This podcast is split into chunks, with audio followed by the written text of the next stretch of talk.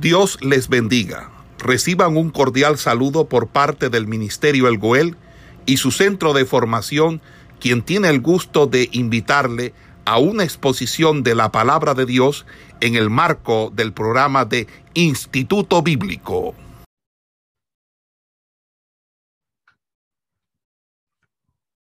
El estudio de las cartas generales, se le conoce así, vamos a hacer una introducción hoy a cuáles son las cartas que se conocen con este, con este nombre.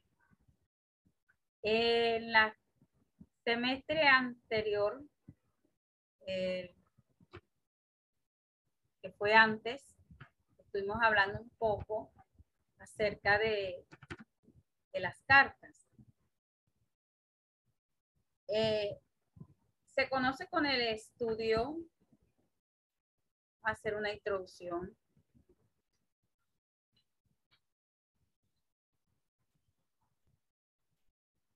Introducción de cartas generales. Esta es la materia que vamos a dar. La materia que vamos a dar se llama cartas generales. El estudio de este grupo cartas incluye varias cartas a las cuales vamos a hacerle un estudio eh, bastante riguroso con respecto a la vida, porque tiene mucha relación con la vida cotidiana del creyente, lo que en sí el creyente es. Entonces, este curso vamos a hacer un estudio intensivo acerca de los siguientes libros. ¿Cuáles son esos libros? Vamos a estudiar Santiago, vamos a estudiar el libro de Santiago, vamos a estudiar la primera y segunda carta del apóstol Pedro, Santiago, primera y segunda de Pedro. Vamos a estudiar primera, segunda y tercera de Juan, que hace parte de este estudio. Y también vamos a estudiar Judas. Aquí tenemos. Las siete cartas de este estudio se encuentran en el Nuevo Testamento son, como les mencioné, Santiago, Pedro, que son dos, serían tres, Judas, eh, Juan, que serían tres, serían seis, y Judas. Algo muy particular que tienen estas cartas es que estas cartas no llevan el nombre de los receptores de las cartas como en el caso que estuvimos viendo de las epístolas paulinas, sino estas cartas llevan el nombre de los autores. En este caso, Santiago es quien escribe la carta a Santiago. Pedro es quien escribe la primera y segunda carta de Pedro. Juan es quien escribe primera, segunda y tercera de Juan. Y Judas es quien escribe Judas. Entonces, esto significa que como estas cartas no llevan el nombre de los receptores de la carta, como pasó, por ejemplo, la carta a los romanos, ¿sí? Que se da cuenta que no lleva el nombre de quien le escribe, sino a quién se dirige. En este caso, se dirigía a los romanos, a ese territorio, a ese grupo de personas que habitaban allí. Se dirige la carta en particular a ellos. Estas cartas eh, no fueron escritas para una iglesia o una persona en particular, sino que abarca el contexto general. Por eso se les conoce con el nombre de cartas generales, porque fueron escritas con ese fin. A toda la iglesia, para toda la iglesia, no a una persona en particular, sino en general la iglesia como un todo. En algunos escritos te puede encontrarse eh, en algunos estudios o libros, te puede encontrarse que eh, ciertos autores incluyen también el libro de Hebreo dentro de las epístolas generales.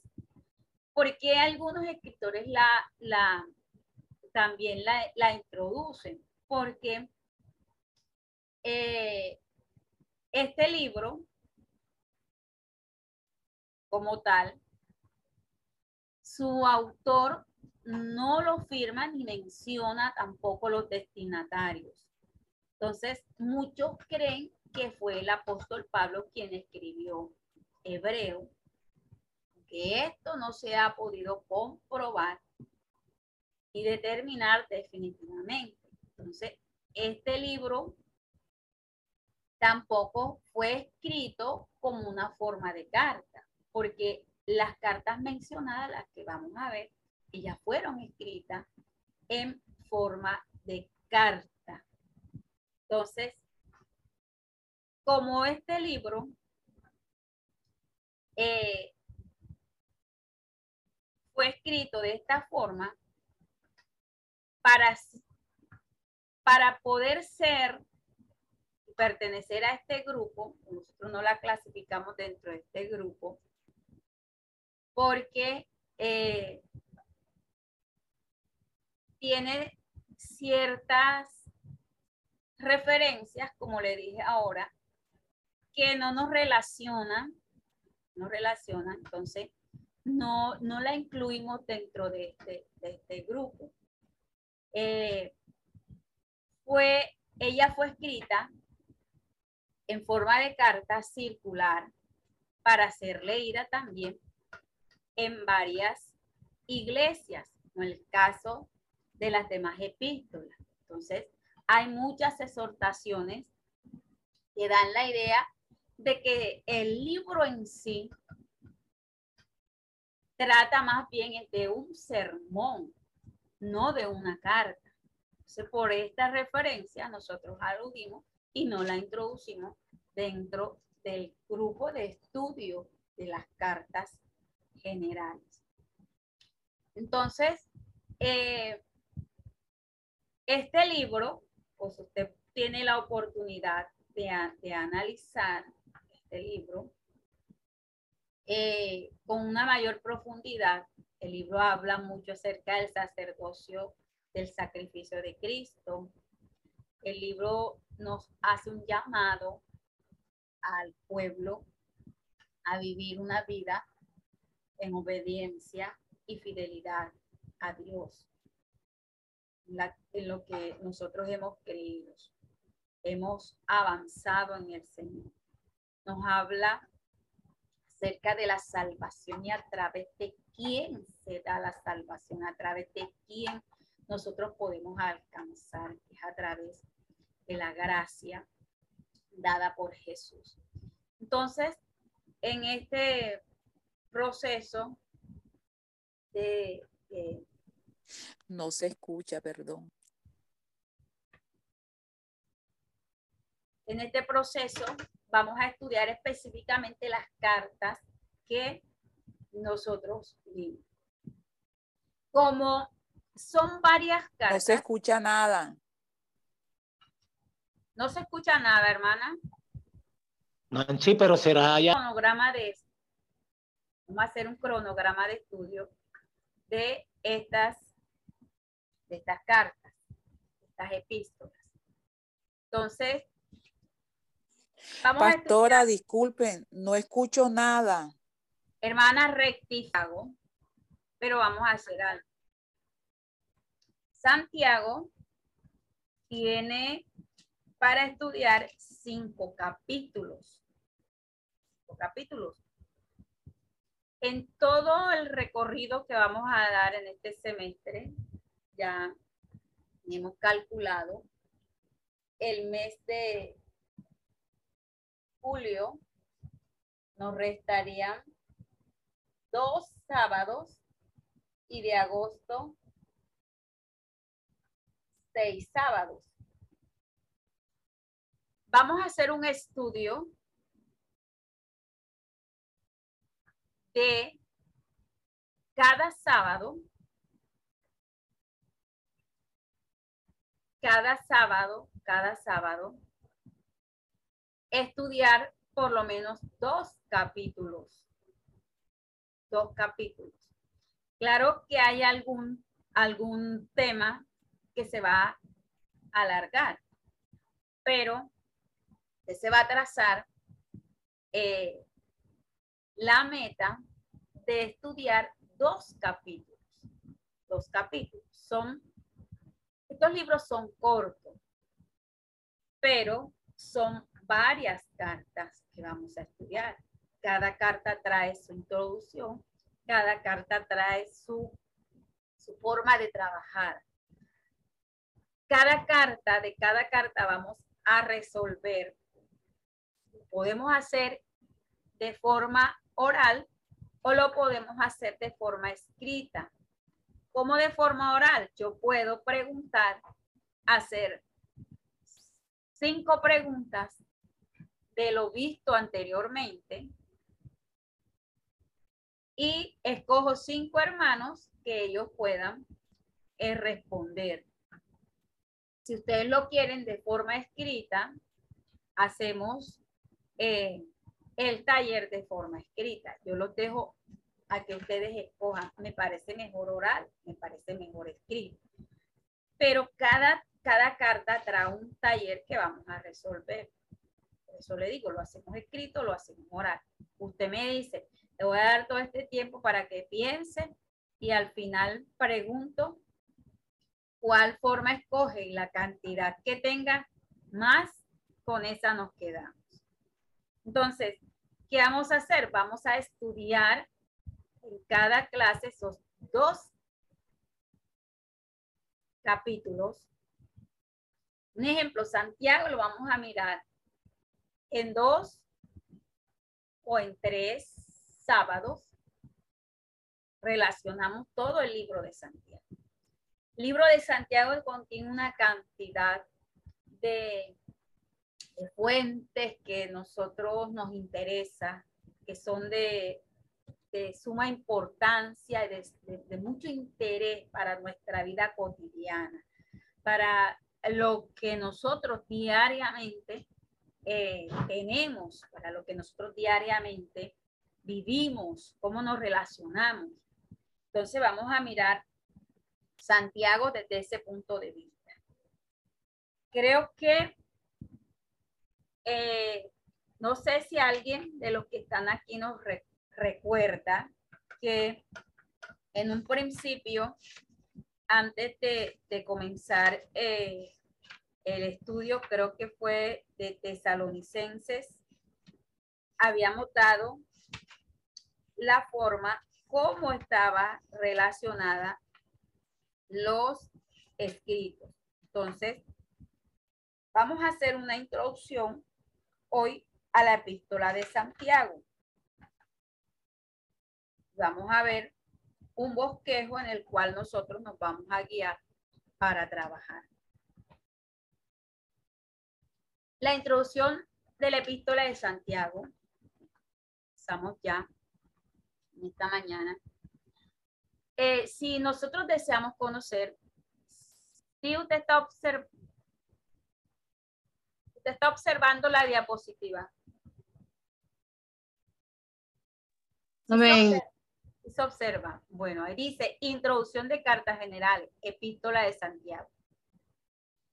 Dice, si deseamos conocer cuáles son los principios de la ética cristiana, de la ética, de la forma que rige, que a nosotros como creyentes nos enseña nos instruye, nos aconseja cómo nosotros debemos caminar, cómo nosotros debemos andar en esta tierra. Buscamos en tres fuentes del Nuevo Testamento. Una de esas fuentes que nos habla la Biblia para nosotros, que nos enseña, que nos da un mensaje directo y que llega, toca a lo más profundo de nuestro corazón. Una de esas fuentes es el Sermón del Monte. En la expresión del Sermón del Monte, Jesús expresa abiertamente la forma como cada creyente debía caminar, cómo debía andar, cuáles eran las normas establecidas para que el creyente se rigiera, dejándose guiar por lo establecido en las Sagradas Escrituras. El Sermón del Monte es una vivencia práctica. No solamente era que Jesús lo expresara, la idea al Jesús expresarlo era que aquella persona que escuchaba, aquella persona que estaba allí en ese momento atendiendo al mensaje, debía poner por práctica, porque una de las cosas que el creyente en este tiempo no hace es poner en práctica la palabra. A veces somos oidores, ¿sí? Porque prestamos atención, escuchamos, pero a veces somos oidores. Pero esos oidores a veces se nos olvida lo que hemos escuchado. Se nos olvida que no la ponemos por práctica, no nos dejamos direccionar, nos guiamos por eso. Entonces, la idea que Jesús transmite era que el creyente, además de escuchar, pusiera por obra lo que aprende, lo que lee. Porque si usted aplica el salmo, un ejemplo, voy a poner un ejemplo, el salmo, usted está aplicando Salmo 23, Jehová es mi pastor y nada me faltará. No sabemos de memoria esta frase, la aplicamos cuando estamos en un momento de necesidad, en un momento de apretura, en un momento difícil, pero cuando la situación arrecia de verdad, que nos encontramos entre una encrucijada, entre la espada y la pared, muchas veces se nos olvida lo que hemos leído, que el Salmo 23 aplica para mi vida. Entonces, la idea de los principios que rigen la ética cristiana están basados en estas tres fuentes del Nuevo Testamento. Uno de ellos es el Sermón del Monte. Otro de estos, otro de estas, de estas, de estos principios lo encontramos en el cierre de las epístolas paulinas. El cierre de las epístolas paulinas y el libro de Santiago. libro de Santiago, que tiene un gran parecido con la literatura de Corea, literatura que habla de la sabiduría, del cual muchos ejemplos tenemos nosotros de, este, esta sabiduría, que son los libros de Proverbio y Eclesiastes. La carta de Santiago se basa mucho, se enfoca la base fundamental que basa este libro es sobre la sabiduría. El concepto que enfoca en sí el libro y que abarca toda la carta es relacionar la sabiduría, la forma de vida, cuál debe ser la forma de el creyente vivir la fe. Santiago es en gran medida una serie de exhortaciones para que el creyente logre una verdadera vivencia, una verdadera santidad. Porque hay gente que dice ser santo, pero no vive la santidad, solamente la expresa, pero no la vive, no la vive. Si no la vive, pues lógicamente esa persona no está haciendo nada porque no está teniendo una relación completa con lo que Dios establece de que ser santo, porque Él también es santo. Y la santidad implica muchas cosas. La santidad no es meramente el vestir nos hemos enfocado, hemos enfocado en que la santidad la vemos reflejada solamente en nuestra apariencia externa y no es así. El creyente debe tener un proceso y un cambio, una transformación de adentro hacia afuera. Y este libro, este libro nos va a llevar a comprender la forma que el creyente trabaje lo interno primero y luego lo que ha trabajado internamente lo exprese externamente. No quiere decir esto de que no estoy de acuerdo en vestir eh, hasta las rodillas y cubrir todo nuestro cuerpo. No es eso, simplemente es que nos enfocamos en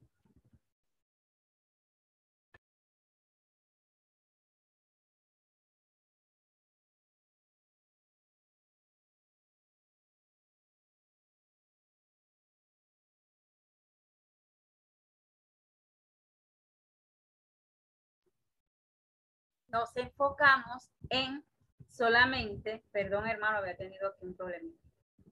Nos enfocamos simplemente en cambiar nuestro vestido, pero nuestra forma de vivir no la cambiamos. Entonces, en el libro de Santiago vamos a encontrar cómo eh, el concepto de la sabiduría nos introduce a mantener una vida íntegra delante de Dios a llevar una vida consecuente con la fe, una vida santa, una vida que agrade a Dios, que agrade a Dios. Entonces, Santiago es en gran medida una serie de exhortaciones. Exhortaciones. Las exhortaciones no son regaños, son formas las cuales corrigen al creyente. Y en este libro encontramos muchos, muchos términos que nos llevan, por lo menos, algunos critican de que en el libro de Santiago hay poca doctrina, poca doctrina en esta carta. Pero esta carta abunda en unas formas verbales, que son los términos imperativos, una forma verbal, de, una forma del verbo que transmite la idea de una orden. Y cuando alguien da una orden, es para que esa orden se cumpla, se ejecute. Entonces, este libro abunda en imperativos, una forma verbal. Hay muchos, hay 60 imperativos en 108 versículos que este, que este libro tiene. Entonces, aunque Santiago, Santiago no le resta importancia al aspecto de la fe del Evangelio, su interés principal es obviamente el aspecto de la que de la práctica. No es que Santiago directamente lo expresa, no te va a hablar directamente, expresamente de doctrina, pero sí te va a llevar a que tú vivas, vivas una vida diferente. De que a través de la práctica tú te relaciones, relaciones con lo que tú estás leyendo, lo que tú estás escuchando, lo que tú estás aprendiendo. Entonces, Santiago, Santiago se dirige a las doce tribus que están en la dispersión. A las doce tribus que están en la dispersión.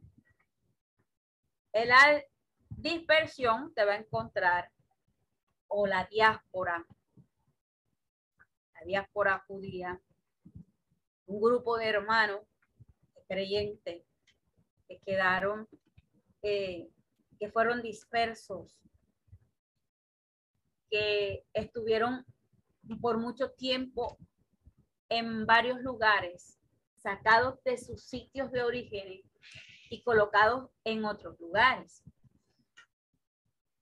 Este punto de estar en otro lugar, de no tener una, una vida normal como ellos la llevaban, lleva a los escritores, a los siervos, a los eh, las personas que Dios había escogido para esta labor a escribir estas cartas para aquellos hermanos que estaban en una situación difícil, en una situación bastante eh, en condiciones físicas muy deprobables, en situaciones de la vida de ellos que apremiaban y que en algunos casos, muchos de ellos padecieron, murieron, muchos sufrieron persecución, angustia y tribulación. Entonces, la idea de que esta carta se dirige hacia las doce tribus que están en la dispersión, hacia las doce tribus que están allá, era para que estos hermanos se alentaran, se alentaran. Y como fueron escritas, direccionadas para ellos, también nos deja una enseñanza a nosotros en este tiempo. La iglesia de este tiempo, los hijos que se han añadido en este tiempo también necesitan vivenciar su fe, tener una vida práctica, tener una vida consecuente con la fe y también sirve para nosotros, para los cristianos de hoy. Entonces, este, este libro nos va a servir para un desarrollo completo de, eh, de ese proceso que cada uno como creyente vive, que cada uno como creyente eh, necesita, porque cada uno de nosotros necesitamos tener esa vida que lleve una buena relación con nuestro Dios. Entonces, creo que este es el mejor libro, por libro, eh, que nosotros podemos encontrar para nosotros eh, tener una consistencia concreta con lo que estamos creyendo. Entonces, esto con respecto a, a Santiago.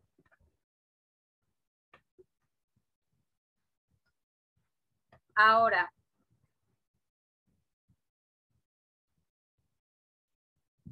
poco valor si no nos llevan a tener una vida consecuente. La verdad es que el mundo a nuestro alrededor está poco interesado en saber lo que nosotros creemos, mientras que observa de lleno la forma en que vivimos. Por consiguiente, Santiago tiene mucho que decirle a la iglesia de este siglo, al igual que tuvo mucho que decirle a la iglesia del primer siglo. Las condiciones de vida son distintas, pero lo esencial no cambia del todo.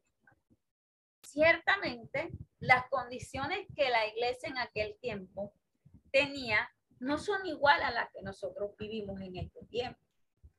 Pero ciertamente la escritura no ha pasado. La escritura permanece porque Dios es un ser incambiable, inmutable. Ciertamente dice la palabra de que cielo y tierra pasará, pero esta palabra no pasará. Esta palabra permanecerá. Y si esta palabra permanece en nosotros, pues nuestra vida es porque Dios está obrando de manera directa en los corazones de aquellas personas que de verdad buscan a Dios. Como le decía ahorita, el cambio no se da de afuera hacia adentro, sino de adentro hacia afuera. Por eso es que muchos le dan poca importancia, le dan poco valor a estas cartas, pero nosotros sí le hemos encontrado el valor a esta carta. El mundo pasa y sus deseos pasan, pero el que hace la voluntad de Dios, la voluntad del Padre, permanece para siempre. El mundo cambia. Usted se da cuenta, hace dos años vivimos una experiencia que a muchos transformó, a otros les ayudó a reflexionar, a otros les tomó de sorpresa, a muchos les cambió la vida. Otros ya no existen. El mundo pasa, pero el que hace la voluntad de Dios va a permanecer. Y en ese permanecer necesitamos un cambio y una transformación.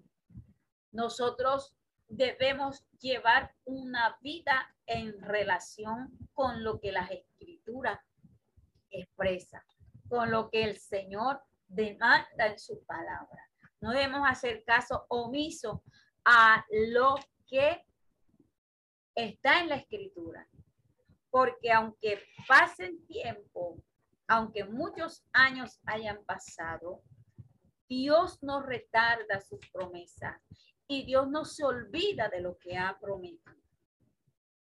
Entonces, el creyente para poder encontrarse con la realidad de las cosas, la realidad de este mundo, debe enfocarse hacia lo que en realidad es este mundo. Como nosotros no somos de este mundo, sino que nos dimensionamos hacia un futuro en el cielo, hacia un futuro hacia allá, entonces nuestro enfoque es buscar la forma de vida que nos lleve hasta ese lugar. Y esta carta es rica en encontrar las formas de aplicación para nuestra vida. Pocas palabras, Santiago se informa se enfoca, perdón, en la forma práctica de tu vida. Practicar la verdad, practicar la palabra, poner en obra la palabra escrita, lo que está establecido por nuestro Señor. Amén. Gloria a Jesús. Entonces, vamos a estudiar este, este libro de esta forma. Ahora, eh, vamos a leer aquí poco sobre el autor y la fecha que nos va a llevar a relacionar a qué Santiago, a qué Santiago está hablando. Eh, este libro, quién fue quién, quién, quién es el que lo escribe, cuál es la fecha en que se da la escritura de este libro. Dice que eh, Santiago fue el que escribió esta carta, pero en el Nuevo Testamento aparecen varias personas con el nombre de Santiago, varias personas con el nombre de Santiago. ¿Cuáles son esas personas que aparecen con el nombre de Santiago? Eh, está Santiago, el hermano de Jesús, Está Santiago, el hermano de Juan. Está otro Santiago, que la Biblia habla que fue condenado a muerte. Está Santiago, el hijo de Alfeo. Y hay otros más Santiago. Entonces, eh, la persona quien escribe este, este libro fue el hermano del Señor, el hermano de Jesús, Santiago, el hermano de Jesús. Alrededor del año 44 después de Cristo. No es necesario conocer todos los detalles de la discusión sobre los cuales el hombre en que esta epístola, el nombre este, en que esta epístola se presenta simplemente como Santiago, siervo de Dios y del Señor Jesucristo. Santiago no quiso dar detalles directamente, la forma como él, él se describe es así. Santiago, vamos a ubicarnos en nuestra Biblia, siervo porque había tomado esa condición. Dice así, Santiago, siervo de Dios y del Señor Jesucristo, a las doce tribus que están en la dispersión, salud. Santiago no quiso dar detalles acerca de su relación que él tenía con Jesús ciertamente había una relación bastante eh, estrecha. Entonces, él no estuvo, no estuvo eh, entre esos discípulos que Jesús había eh, desde un tiempo establecido. Santiago fue llamado discípulo del Señor después de su resurrección. Aunque algunas traducciones, algunos estudiosos describen de que Santiago estuvo entre los primeros discípulos que acataron la orden de Jesús de esperar en el aposento, en el aposento alto a ser investidos por el Espíritu Santo pero parece ser que cuando Pedro dejó Palestina, Santiago, este Santiago, quien estamos hablando, se convirtió en un líder de la iglesia en Jerusalén. Entonces, es una pregunta que normalmente nos hacemos, que la verdad, si él tenía una buena relación con, con Jesús, porque Santiago no se identificó como hermano de Jesús. Entonces, eh, hay unas razones por las cuales Santiago no la hizo. Y una de esas razones fue la modestia, el que no, el no querer reclamar más autoridad por tener una relación familiar con Jesús. Entonces, el que eh, Pablo insistiera en su autoridad apostólica fue por motivos distintos a las que vivió eh, el apóstol Santiago. Entonces, Pablo fue llamado a ser apóstol por decisión divina y su insistencia en que eso fuera reconocido era tan natural como la decisión que también toma Santiago a limitarse a usar esos lazos familiares que relacionaban a Jesús, que lo relacionaban a él con Jesús. Esto es una muestra también de que Santiago fue un personaje humilde, un personaje sencillo, pudo hacer alarde de su relación con Jesús para él declararse apóstol, para él declararse discípulo seguidor del Señor y que muchos de aquellas personas le siguieran por la, la relación que había con su hermano Jesús. Pero Santiago no lo tomó de esa forma. Santiago quiso más quedarse con la forma sencilla de dejar de que el mismo Dios diera ese reconocimiento de lo que en realidad él había creído, de lo que en realidad él había vivido. Entonces, por estos motivos no se da esa, de pronto, esa forma de él eh, ser halagado, de ser exaltado y de ser llamado Santiago, el hermano de Jesús. Pues ciertamente no lo expresa así. Dice Santiago, siervo de Dios y del Señor Jesucristo, dándole la condición a Dios y a Jesús de ser los primeros. Entonces es una forma muy, muy particular de esta, de esta epístola, de esta carta que a nosotros nos va a enfocar hacia el punto, punto eh, bastante alto con respecto a lo que el Señor quiere transmitir.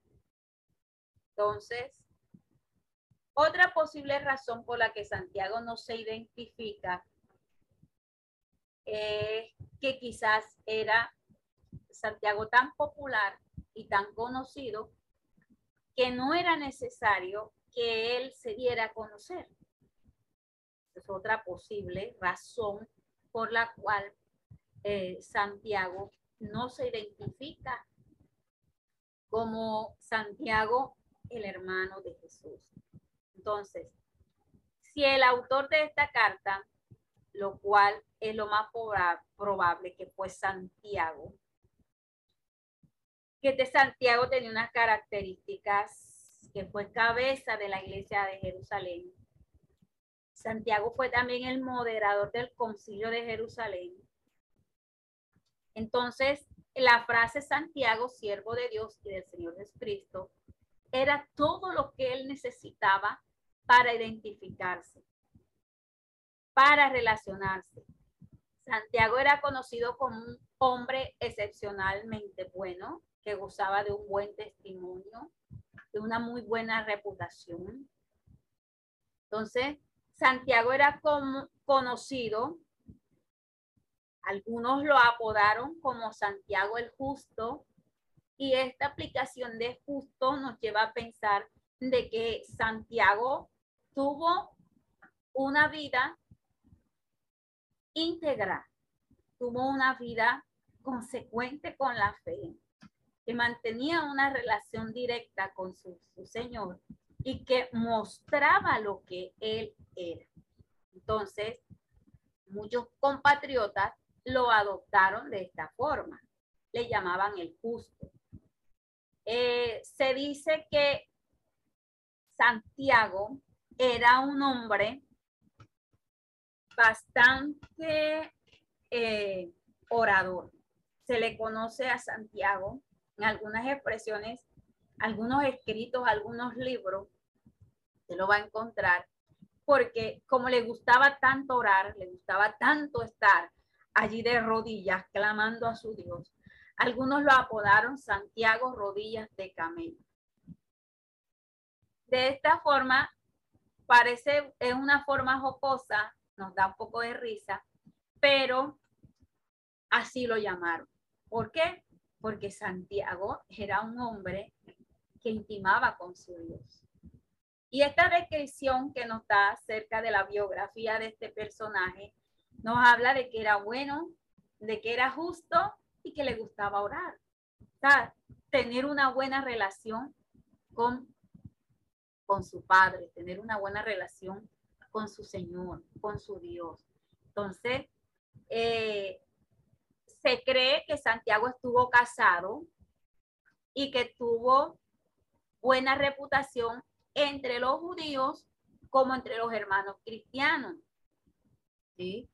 O sea que Santiago era una persona eh, de un trato bueno, ¿sí? Sí, se supo relacionar con sus hermanos, se supo relacionar con todos aquellos que hacían parte del cuerpo de Cristo, que Santiago gozaba de una buena reputación. Entonces, eh, Pedro se reporta a él cuando fue liberado de prisión. Pablo, siendo un judío sumamente estricto, siguió sus consejos y escribe una tolerante carta a los gentiles convertidos. Santiago respaldó el trabajo de Pablo entre los gentiles, pero él mismo se dedicó principalmente a quién? A los judíos. Entonces, la obra de su vida era ganar a los judíos y además de eso era como un mediador, un conciliador, una persona que iba a moderar el tránsito o suavizar la situación de aquellos que se convertían y pasaban hacia el cristianismo. Entonces, eh, de esta forma, el apóstol Santiago nos deja un buen concepto de lo que en realidad era un creyente basado en principios éticos, morales, divinos y que además de eso tenía una buena relación con su Dios. Entonces, según dos historiadores que fueron Josefo y Egesipo, eh, ellos dos, haciendo una descripción y un análisis de la vida de, de este hombre, muestran de que Santiago, Santiago tuvo una muerte bastante trágica. Santiago fue martirizado poco antes de que Jerusalén fuera destruida por el ejército romano en el año 70. Esta época marca un proceso en el cual eh, muchos judíos hicieron un tránsito, o sea, muchos judíos seguían el cristianismo, cambiaron su, su forma, su vivencia y pasaron a, a ser cristianos. Entonces, el sumo sacerdote, que en ese tiempo estaba a cargo, estaba en su labor, ejerciendo su labor, era el sacerdote Anano. Entonces, los escribas y los fariseos se reúnen en el Sanedrín eh, en algún momento entre los años 66, 62 y 66, que habla la historia, eh, y le ordenaron a Santiago el hermano de, de Jesús, que era llamado el Cristo, ellos le hacen una orden a Santiago, directamente como conocían a Santiago, como ellos conocían, como ellos conocían eh, la vida de, de, de, él, como ellos sabían que ellos, que él tenía una, una muy buena relación con su Dios. Entonces, ellos le ordenaron a Santiago eh, contradecir lo que él había proclamado. En pocas palabras, a Santiago lo obligaron a desistir de su fe, a proclamar desde la terraza del templo de que Jesús no era el Mesías.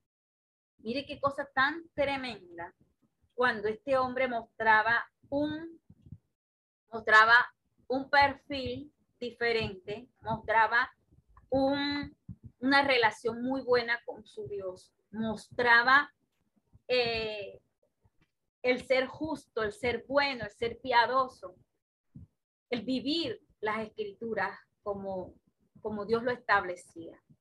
Entonces, como Santiago no hizo lo que ellos estaban pidiendo, entonces ellos decidieron martirizarlo.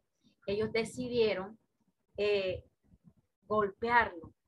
Ellos decidieron quitarle la vida y mire la forma como, como lo hacen.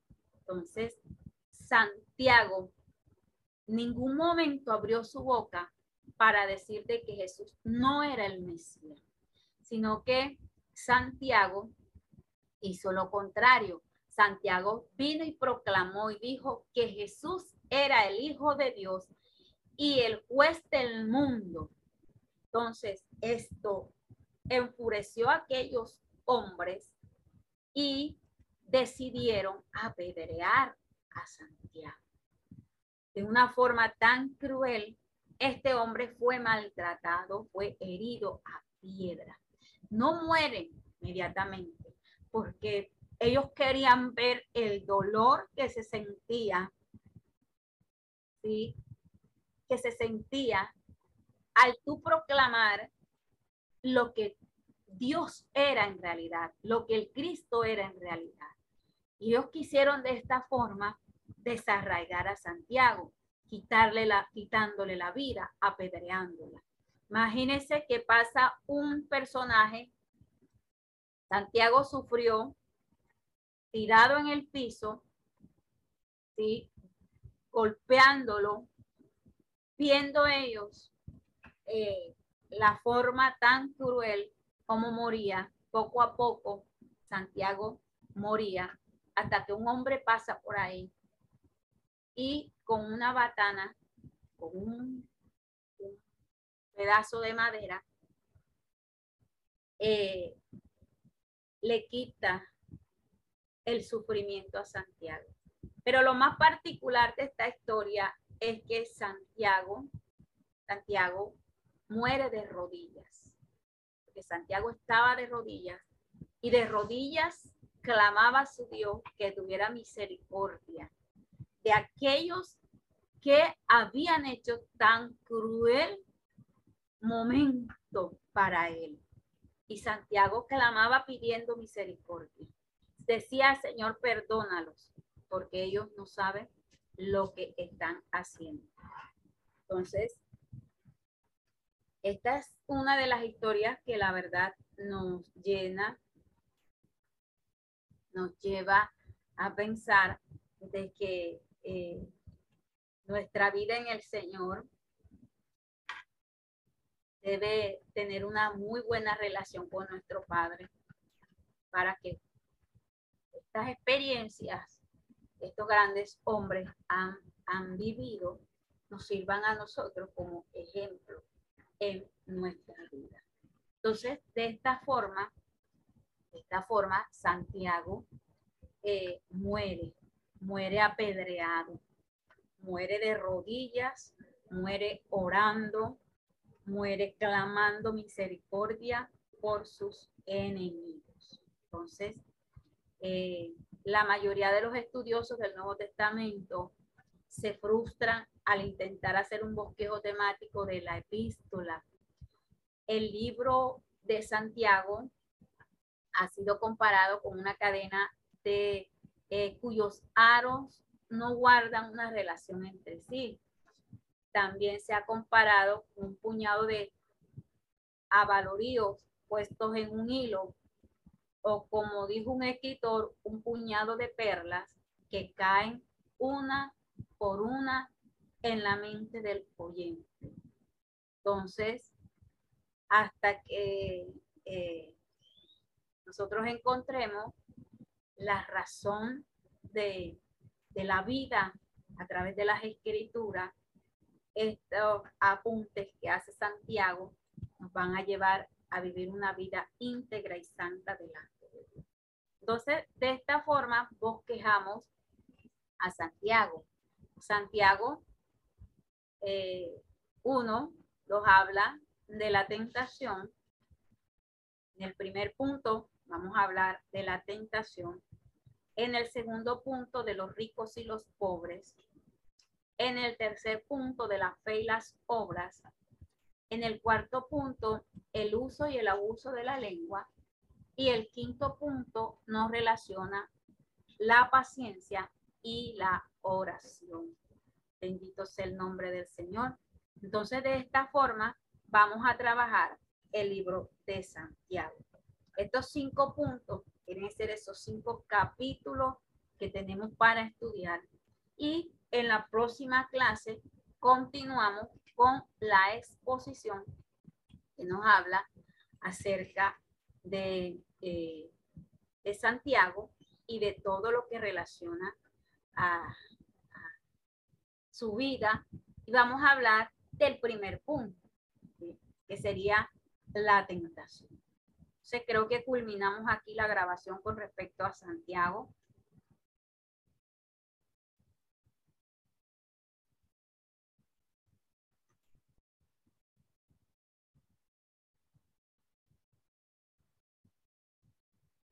Gloria a Jesús.